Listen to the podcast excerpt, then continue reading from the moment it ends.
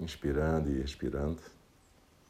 Procura sentir o seu corpo presente aqui e agora. A gente terminou poucos instantes atrás a recitação do Sutra do coração da perfeição da sabedoria, Mahaprajna Paramita, Hridaya Sutra. E ele é chamado de Sutra do Coração porque ele é a essência da nossa prática. Ele é como se fosse o zazen recitado. E curiosamente ele é cheio de coisas que dizem que não são as coisas. Não existe nascimento, não existe extinção do nascimento, não existe sabedoria e iluminamento. Todos os Budas e Bodhisattvas vivem na sabedoria e no iluminamento. E talvez a gente possa, agora aqui, de olhos fechados, vivendo a sensação desse corpo nessa almofada, na cadeira, perceber um pouco o que é o zazen, o que, que Dogen Zenji quis dizer com deixar cair corpo e mente na almofada. Quando as pessoas começaram a praticar o caminho do Dharma que o Buda ensinava, elas praticavam concentração, atenção plena e achavam que iam alcançar uma iluminação. Como se fosse um aperfeiçoamento do ego, mesmo que se falasse em não ego. E aos poucos o Buda foi ensinando que não era bem isso. Isso era um uma forma de você treinar, mas que em algum momento você tinha que largar isso também. Não largar no sentido de não praticar, mas não se agarrar a essa ideia. Por um motivo simples. Nós somos aquilo que o Buda chamava de um agregado de matéria. Ele também usava o termo, às vezes, átomo, que era um termo também usado na filosofia hindu, mas a questão aí é o seguinte: nós somos uma dança, uma dança de partículas que ora são partículas e ora são feixes de energia. A gente, quando estuda química ou física quântica, a gente estuda isso, mas para o momento a gente pode usar essa noção do jeito que o Buda falava: agregados, agregados de matéria e energia e que milagrosamente, por um mistério que a gente não sabe bem entender, esses agregados de matéria, na forma humana singular, conseguem canalizar uma coisa que a gente chama de consciência, ser.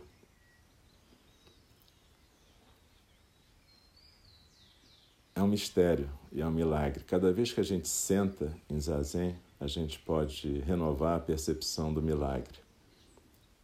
Um monte de átomos dançando e de repente existe uma sensação de corpo, respiração. Tudo isso funciona, o coração bate, os nervos transmitem impulsos e a gente tem uma sensação de que a gente é alguma coisa. É por isso que o Sutra do Coração diz é e não é. Porque, na verdade, existe a sensação, existe a existência e, ao mesmo tempo, não existe como uma substância. Não é algo permanente, é um momento, a gente sabe disso. Quando a gente honra alguém que faleceu, a gente está dizendo o seguinte: essa singularidade cósmica de repente surgiu e desapareceu. Como um pensamento aparece e desaparece, como uma imagem aparece e desaparece. Acontece que essa sensação de existência para a gente é muito forte, essa identificação que a gente faz. E é por isso que o Buda começou a pensar que percebeu na prática dele que era isso que fazia a gente ficar muito angustiado mas aí as pessoas vieram com uma solução fácil. Pensaram, ah, então quer dizer que nada existe. Tudo é uma ilusão. E passaram como se fosse a negar a existência. Não é simples assim. A questão é que existe e não existe. Ou seja, existe uma singularidade de matéria que, por algum mistério e milagre, canaliza essa identificação, esse encontro com a consciência e tem uma sensação de existência. É como se fosse um, um jogo, no bom sentido. E esse jogo tem que ser jogado. Então não adianta você estar triste e dizer, ah, a tristeza é uma ilusão. Não, a tristeza está existindo junto com a sua singularidade. A tristeza, o luto, a angústia, o medo, a alegria, o prazer. Mas o que o Buda dizia é: é isso aí, vai fundo, vive essa existência, mas não confunda isso com permanência ou essência. Isso é um acontecimento, um milagre, um mistério. Mas não precisa ficar apegado nisso. A questão é essa: como é que a gente pode aprender a viver e não ficar apegado à vida? A viver plenamente o aqui e agora e não ficar apegado ao que está acontecendo. Isso significa uma coisa muito sutil. É viver um luto e não se apegar ao luto. É viver uma tristeza e não se apegar à tristeza. É olhar para uma compulsão e não ceder simplesmente à compulsão. É entender que, na verdade, a gente é uma existência singular que o Buda chamava de precioso nascimento humano e que em algum momento, mesmo jeito que um pensamento nosso aparece e desaparece, a gente também aparece e desaparece. E é por isso que Avalokitesvara, que é a personificação da compaixão, o Bodhisattva da compaixão, como se fosse o Buda da compaixão. É um aluno do Buda e ele fala para o outro aluno, que é Shariputra. Shariputra, a forma é o vazio, o vazio é a forma. É isso aí, esse aqui é o mundo da ilusão, mas é o único mundo que a gente tem para viver. Então, iluminação não é você, ah, estou vendo a outra coisa. Não. Iluminação é descobrir como se vive no mundo da ilusão, sendo só mais uma ilusão também.